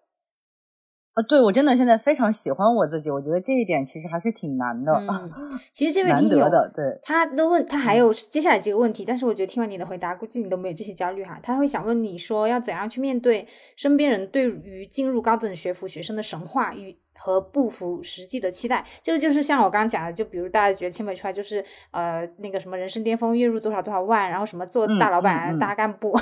就我老家人他会说什么做出来做干部，我觉得挺搞笑。还有什么呃读完博结果怎么怎么样，读书好又有什么什么用？哎，其实这个这个指责我真的从小不，我真的经常听到，每年过年回去都会听到说什么是这样的啊，光读书又会怎么样？什么呃读书读傻了吧？什么就是但凡你有一件小事没有做好。尤其是和读书无关的，比如说做家务或者什么之类的，他们就会说：“哎，这个脑子都用去读书了，什么什么，就会就会有一些这样的指责哈。”是的，我觉得我可以这样回答他的问题，就是我也很难就是泛泛而谈，我可以用一个具体的实例去回答他的问题。嗯，就是因为我也是小镇出来的嘛，每年过年的时候会跟着父母去回爷爷奶奶或者姥姥姥爷那边的农村老家拜年。嗯。然后半年的时候，他们就是你想，你从小地方出来，你是一个清华的学生，他们就会高看你一眼，嗯，说的比较世俗一点，就会说，哇塞，你是清华的，清华将来是不是能当什么副县长，当什么？因为过去清华的选调生直接能给到一个副处级的待遇，他们会有这样的期望，那样的期望。呃，我对这个的看法，首先，我我我记得我博士第一年的时候。我会跟他们啊，就是争争论这一点，我就说啊，并没有这样啊。我说，呃，我们都也也怎么怎么怎么地，就是会就是非常就是激烈的去争论这个事情。但是我观察到，就是去年我回了一趟家，我会特别理解他们的这种，就是不管是高等学府的神话，还是他们对我有这样的期待，就是因为他们的认知决定了他们有这样的言论，就是你没有办法去改变他们的认知，因为。他的这一生的经历就是在那个小，不管是小村落还是小县城，他们就接触身边那么几个熟悉的人，他们这一辈子可能都不怎么见得着清华的学生，只是听说清华怎么怎么样，嗯，所以他们发出这样的言论，首先我觉得是很合理的，我不会生气，也不会难过，嗯，然后这是第一点，第二点就是，呃，我我自己现在这几年读博的一个感受，就是我自己对我自己的评价，我会觉得。嗯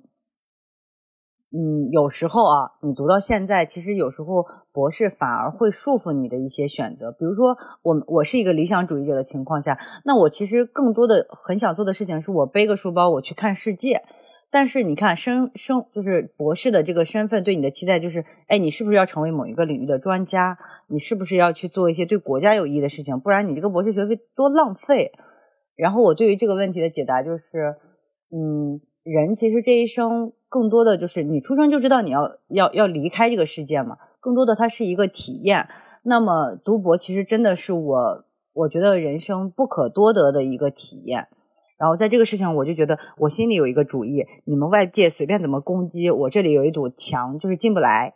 然后你们怎么就是神话你们的？然后我对于我要过的人生，我希望我在前期怎么样，后期我真的希望我获得我的自由怎么样？我会觉得，嗯，读博士还是就是给了我一些就是嗯自由的。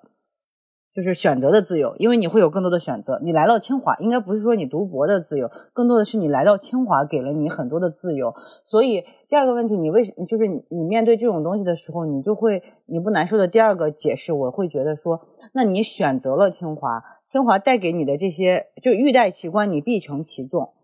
对，你要想让别人说你是清华的，你不能就既要又要。对对对对，明白。对，你要学会合理的去消解别人的这种期待或者别人的这种神话。嗯，因为你选择了别人对你的这种高，就是就相当于就是你选择了别人不把你的简历涮掉的这个优势，那你就要承担别人对你的这个更高的期待。因为我有一些师兄师姐回来，就是就业之后回来谈这个就业的感受嘛，他说你在工作之后你做不好。别人会骂你是清华的，你做不好；你做得好，哦，你是清华的，你做得好，应该。对对，是这样的，所以就是一定要对这个问题有一个自己的看法，不能人云亦云，不能说别人说我两下我就难受，那不行。你一定要学会去如何合理的面对这种评价，要对自己有一个清楚的认知，我是什么样的人，我不要因为别人的评价左右我自己的行为。嗯，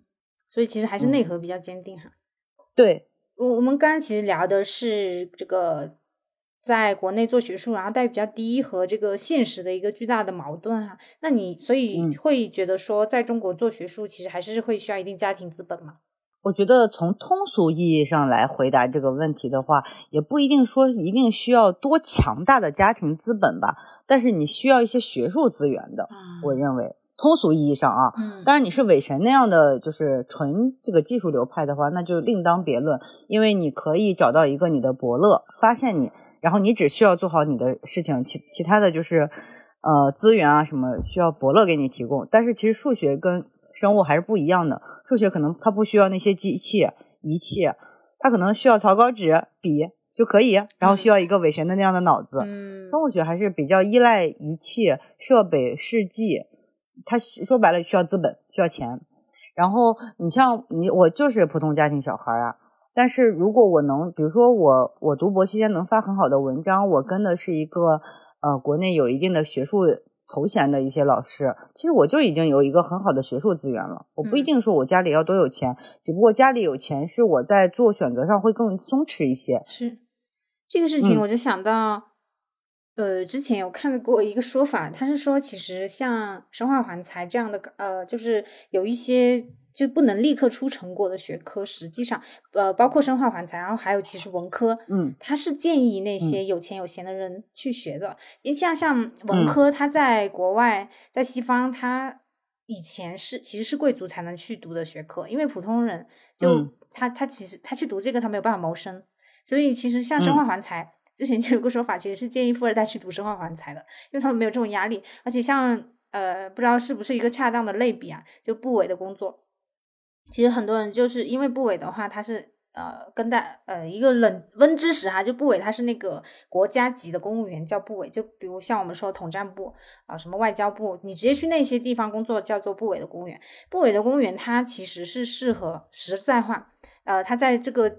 他的机制设置上，它其实是适合有钱人家去呃去考的。为什么？嗯，因为它的待遇太低了，你要在北京生活，然后你每个月拿几千块钱的工资。这个待遇确实是非常低，所以它这个机制就变成了，嗯，为什么部委的公务员待遇这么低呢？因为它，因为公务员的工资它是要与他所在的那个地区，他要取那个平均值，取那个地区的工资平均值。所以为什么发达地区公务员工资高？就比如说深圳南山区，因为那个地方很有钱，所以他们的地方财政好，财地方财政状况好，当地公务员工资就会高。那为什么部委公公公务员的工资低呢？因为它是以全国的财政状况来。这个呃，做一个参考的，那它的那个就必然就会低，它就会低于，就比如说它肯定会低于深圳南山区。那么，那它这样的机制就会使就会使得呃有钱人他去做这样的选择就会更没有顾虑。那你比如说我，你叫我去考部委公务员，我肯定我就我就一定会顾虑。我想，天哪，那我一辈子都买不起房。虽然他们会有所谓的，就是大家传民间传说福利房哈啊是有是有，但是呃就是确实有一些客观的问题，比如说他要很多年后才能拿到，然后什么只有。呃，使用权啊，没有产权之类，这样各各各种各样复杂问题。但是如果你是一个有钱人，你就不用考虑这些问题，你完全没有这些后顾之忧。但是呢，是的，对于我们普通人来说，其实我是觉得这个，我啊不知道能不能这个妄议国事哈。其实我觉得这个机构这个设置是不合理的，因为你当一这个怎么说，人民公仆里面大部分人是有钱人的话，这不对于我们普通人来说不是一件好事。嗯，就只能说这么多了，我不能再说了，我已经汗流浃背了。嗯，反正其实其实，所以其实对于部委公务员涨薪这一点，我还是蛮支持的。就高薪养廉，也不能说高薪养廉吧，就是他们的待遇确实，你你待遇提高了，你才会吸纳更多的普通人愿意去考，或者你不说愿意吧，虽然很多人他还是很很想考部部委公务员哈，因为这个就像清华博士一样，他的 title 还是非常的响亮的。你跟别人说，哎，我那个女儿儿子在什么外交部工作，哎，听起来多牛，多厉害，对吧？但是实际上背后的辛酸呢，可能也只有自己才能知道了。对，因为清华对于我们的培养一直是又红又专，全面发展，就希望我们双肩挑。嗯，双肩挑其实就是说，你又要把学术科研或者说学业做得很好，又要把这个就是国事。相当于是你这个这个社工啊什么做得很好。嗯然后我发现我身边真的有不少的同学，他真的就是非常认可这一套，就是为人民服务，然后就是他们真的是有这个就是这个大理想去做这个呃呃就是人民的公仆的。是是，我我我理解这种存在，但是你家里有钱和家家里没钱，你肯定是会形成一个影响。对对对对，我跟他们聊过，他们就说。嗯，我同学当时有一个同学跟我解答的，我觉得这句话对我还挺有影响的，嗯就是说他确实还是震撼到了我，让我觉得，嗯，我对他们肃然起敬。他当时跟我说的是，呃，其实你选择了公务员这样一个工作，然后就意味着不是把它作为一个简单的收入工具去做的，哦，你是选择了一项事业，终身的事业在做，然后你确实是真正的就是在为人民做一些实事的。我当时就感慨，就是哦，确实就是，嗯，当然就是让他们涨薪，这是一方面，这个，然后第二方面，我就觉得这些人确实有理想，我就当时觉得，嗯，就是把国，就是把就是国家的这。国家就是委派这些人去为人民服务，啊，那挺让人放心的。嗯，我我会想问说嗯，这个同学他家庭条件怎么样？呃，也不是特别有钱，但是也不是说就是就是特别的差。怎么正常说呢？家庭这个小康事儿吧，我觉得嗯就是没有入职之前，大家对于有一些工作是有光环的，呃，教师、医生、警察、记者，嗯嗯嗯还有公务员，都是最容易有嗯光环的嗯职业。但是，嗯，反正我自己认识的人，就这几类人都有认识哈。然后，反正我没有认识你说这种人，大家都是嗯觉得说但是但是我我知道是有啊，是有这种人哈。呃，我觉得嗯会，哎，算了，我觉得这个事情很复杂。就是推荐大家去是的是的看，我之前有在公众号有推过，呃，比如说沧浪之水这样的东西，就是有的东西嗯它是结构性的，就不是说你有理想，然后嗯你就可以实现，而且你进去之后做的嗯事情、很多是 dirty work，嗯，唉，很复杂，这是一个很复杂的问题。是的，嗯，嗯当然我还是很敬佩、很敬佩有这种想法的朋友。然后，呃，如果他们在工作以后还能始终保持这样的信念，我觉得是是非常厉害的。嗯。是的。好，嗯，那你在读博过程中有没有什么感觉特别快乐或者特别难过的时刻呀？呃，其实都有。特别快乐的时候，呃，有很多。其实我的快乐，我发现有时候不仅仅来自于学术，哦，比如说纯粹，呃，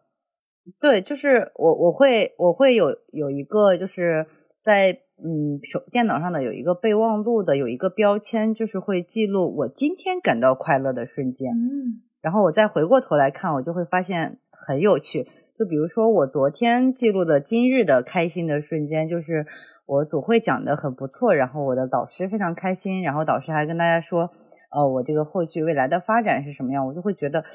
当下我那个心情就是特别开心，我就把这一段话写在了我的今日开心的瞬间上。嗯对，这是快乐的瞬间，难过的瞬间也有。比如说低年级的时候，不太懂得如何跟导师相处，然后导师希望你，比如说赶紧给我做完，赶紧给我反馈，然后你那时候发现你能力也不够，你又不能完成他的进度，然后你又不能很好的去跟他实现一个沟通，你就会发现两个人有一些内耗啊、争吵啊，呃之类的，你会觉得非常难过，而且你的课题也不能推进，你那时候就会觉得我到底能不能毕业？你在反复的自我拷问，反复的迷茫。你而且你又跟导师的关系不好，你就会觉得你好像没有一件事情能做好，嗯，然后继而会导致你在其他事情上也会特别懈怠，就整个就会觉得，嗯，我的生活怎么被我过得这么糟糕？也有这种，对我觉得人生一定是一个，就我现在的经验而言，它一定是一个量变到质变的过程。嗯就是如果你是一个普通的小朋友的话，你也没有特别多的。就是来自家庭的指引的话，因为很多人他的成长，包括他的未来的这个路径的选择，其实是有很大的家庭在背后做规划和支撑的。嗯你像我的话，就这条路都是我自己趟的嘛，嗯 所以我觉得更大的，首先对我自己的经验而言的话，就是量变引起的质变，这是第一点，就是一定是这样子的。你在某一个过程中，你就会发现，嗯嗯，你好像突然开窍了。第二个点是你一定不要忽视阅读带给你的收获。嗯我自己是这样子的，在这个过程中，就是虽然我是一个理工科的学生，但是我在就是读博的这几年，首先我读了大量的这种，呃，可能说的有点功利吧，大量的工具书，比如说时间管理的，比如说效率管理的，比如说什么呃什么呃习惯管理的，什么原子习惯呀，然后是什么精什么精英是都什么时间控啊，什么早起的习惯，类似于这种，就是想让我搭建一个特别稳定的内在的工作系统。然后你在这个过程中，你会获得反馈，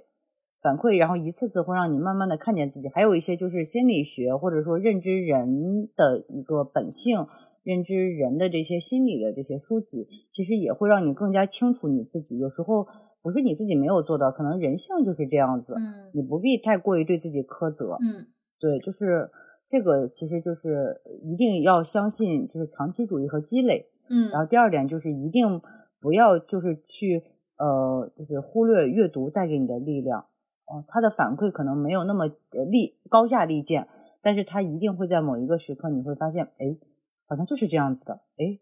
好像你就突然开窍了，哦，一定要我要隆重推荐一本书，就是《人类简史》。